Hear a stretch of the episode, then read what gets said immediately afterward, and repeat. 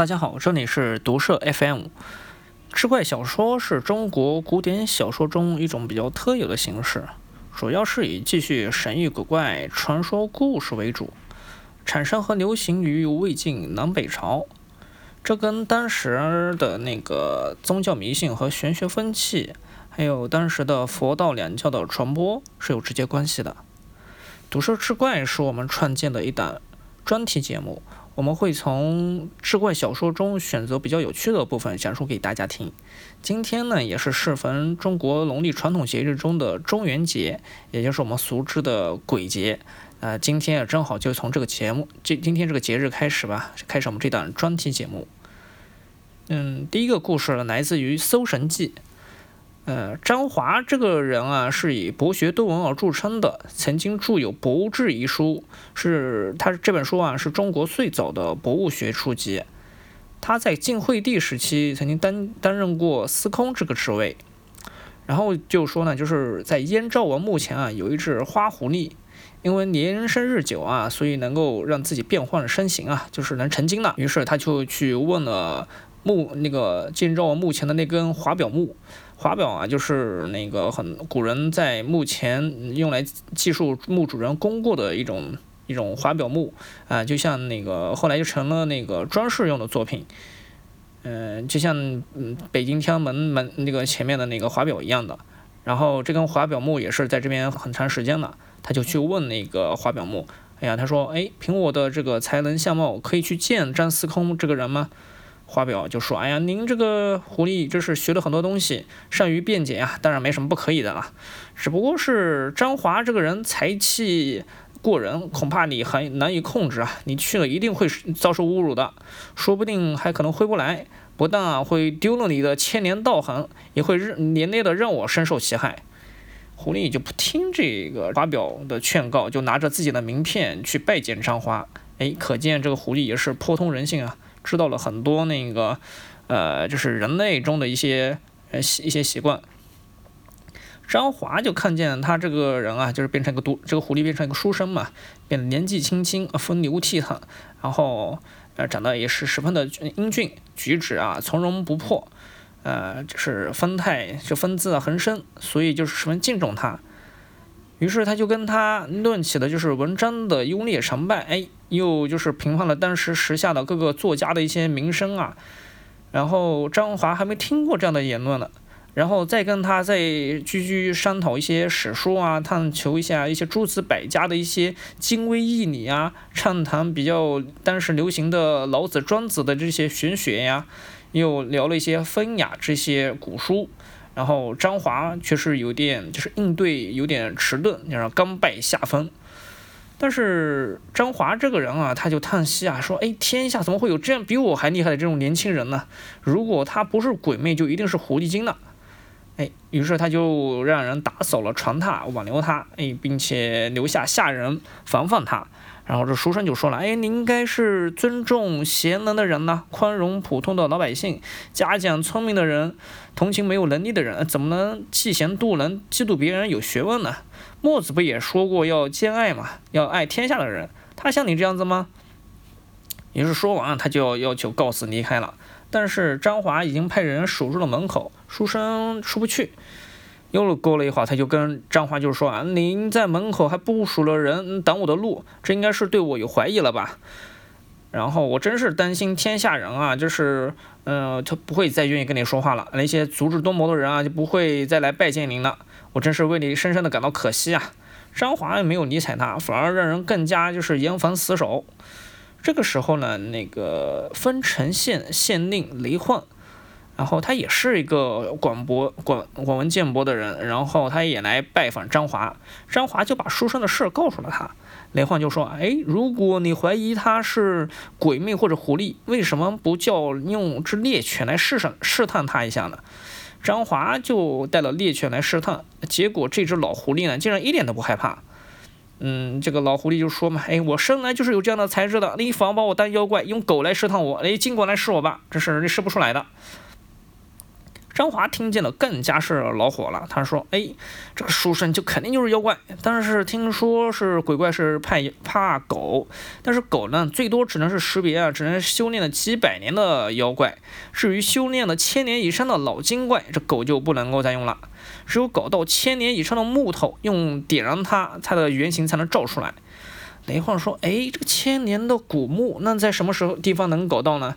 张华呀，果然是博学多闻的人呐。他就说：“哎，人们传说在燕赵王坟前就有一根华表木，已经有一千年了。”于是张华就派了使者，然后去砍华表木。哎，这是印证印证了前文中那个华表木跟那个狐狸说的那段话。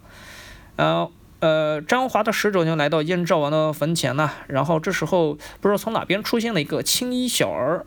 这青衣小儿问：“哎，使者，您来这边是干嘛的呀？”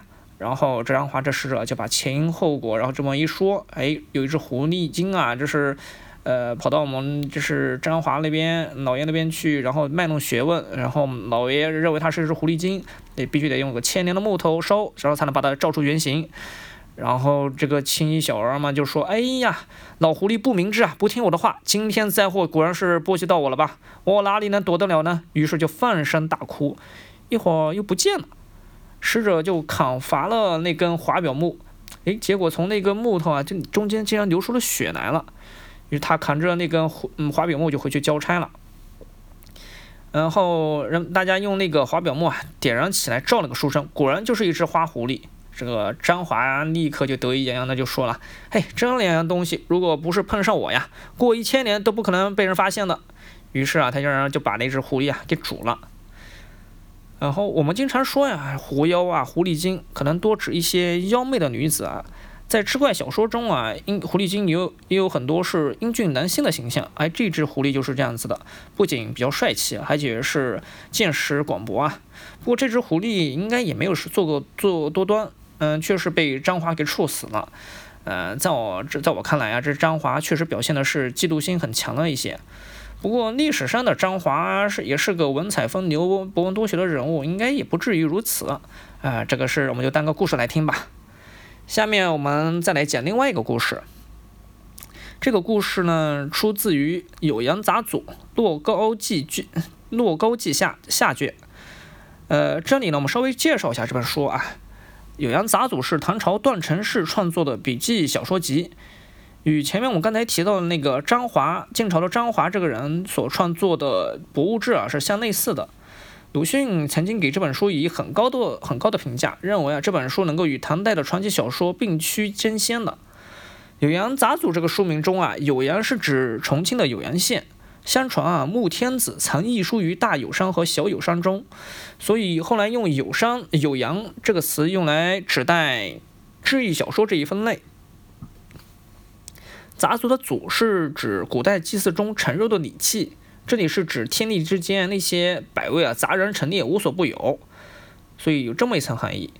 嗯，洛高基中的洛高是指太阴神的名字，这里呢就可能就是指代各种阴物鬼怪的故事。酉阳杂祖中啊记述了这么一段，说啊野狐过去啊也被称为叫紫狐，为什么叫紫狐呢？呃，古人认为啊古狐狸是上古时期的淫妇。所变成的，所以在他们在变成人的时候都会自称为阿紫，所以呀，就是，呃，古人会把野狐称为叫狐狸精啊，称为叫紫狐，呃，所以这里呢，狐狸形象又变成我们所熟知的这些女性的形象。紫狐是在作怪变成人的时候嘛，会带着骷髅头去参拜北斗。古人说南斗助生，北斗助死，在唐人唐唐朝的时候啊，人们就会有当时有那个北斗敬咒的信仰。这些狐狸会带着骷髅头去拜北斗啊！如果是骷髅头不掉下来，他们就可以变成人了。在《太平广记》中啊，有一则更加完整的故事。在晋州的长陵县，有个和尚叫晏通，他呀修习的是头陀法。天将黑的时候，他已经一定要到丛林里面乱坟岗中去睡觉，即使是刮风下雨啊、下雪呀，都不会改变的。啊，其实这样子的话说，如果遇上了妖魔鬼怪，他们的禅心嘛，也不会去动摇的。在一个月明之夜，哎呀，经常很多鬼怪都出现在月明之夜啊。他也又睡到那个道路旁边的尸骨堆里面。这个时候呢，有一只狐狸精，然后踉跄着走过来。开始的时候，他没有料到燕通在树荫下面睡觉，就拿起一个死人头骨套在套在自己的头上，就摇了起来。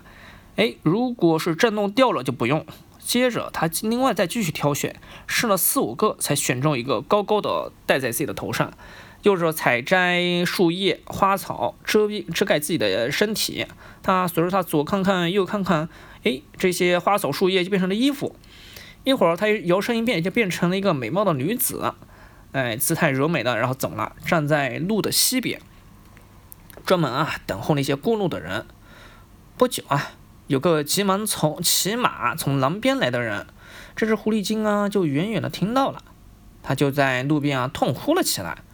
过路的人停下了，停了下来，就问他：“哎，你就问他，哎，您怎么回事啊？这个小姑娘大晚上的。”于是他就回答说：“哎，我是个歌女啊，是跟着丈夫去演奏。今天早晨啊，丈夫被强盗杀了，抢走了钱财，孤零零的远离他家乡，啊，心里啊就想往北走回家去，又没办法回去。如果您能收留我呀，我一定是要当给你当牛做马，做你的奴仆。”过过路的人啊，是当地的一个军人，他就下马仔细的瞧着他，哎，就看到这小姑娘确实长得很漂亮，然后说的话又很诚恳，于是嘛就想把她带走，就让她坐在自己的身后，啊，带她走。